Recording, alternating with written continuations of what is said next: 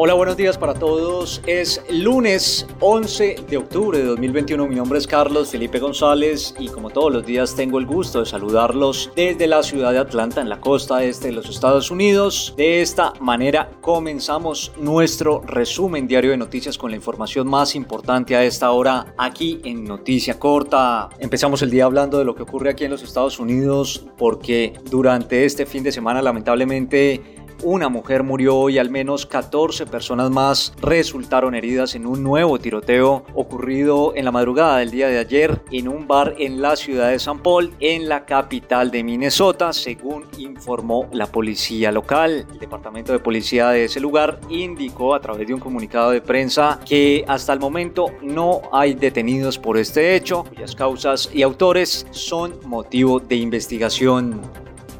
En Colombia, el gobierno de ese país confirmó la liberación de la monja Gloria Cecilia Narváez, quien había sido secuestrada en Mali en febrero de 2017 por un grupo yihadista y manifestó su alegría por la noticia dada por la presidencia del país africano. Marta Lucía Ramírez, vicepresidenta y canciller, manifestó que la religiosa Gloria Cecilia Narváez, objetivo que el gobierno nacional se había trazado para su liberación, finalmente se volvió una realidad. Según Ramírez, la liberación se venía trabajando desde hace algunos meses, siempre de la mano del presidente colombiano Iván Duque.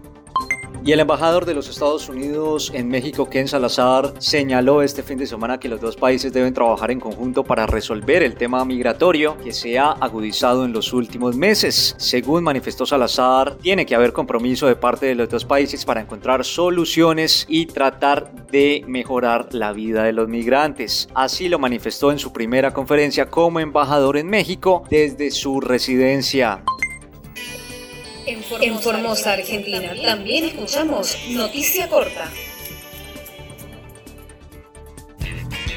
Los deportes en Noticia Corta. Sí, obvio que sí. Como decimos, se extrañaba mucho.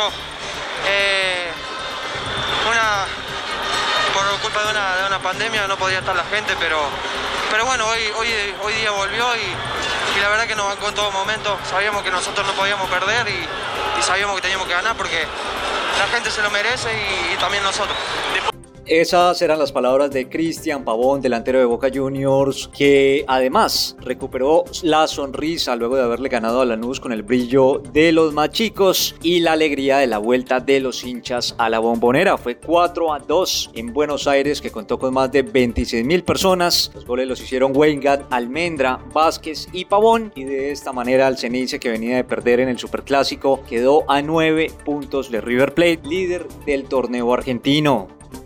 Durante el documental llamado Neymar Jr. Dinastía de Reyes, el talentoso futbolista recordó la traumática lesión en la vértebra que lo dejó afuera del Mundial de Brasil en 2014. Entre otras cosas, Neymar también afirmó que no sabe si Qatar 2022 será su último Mundial, situación que está enfrentando como si fuese el último porque no sabe si mentalmente puede seguir soportando el mundo del fútbol. Esa es toda la información por ahora. Nosotros los invitamos a que ingresen a nuestra página de internet www www.noticiacorta.com para que puedan estar informados de todo lo que pasa en el mundo a cualquier hora y desde cualquier lugar. Por supuesto, al mejor estilo de noticia corta de manera clara, corta y sencilla. Les deseamos a todos feliz inicio de semana.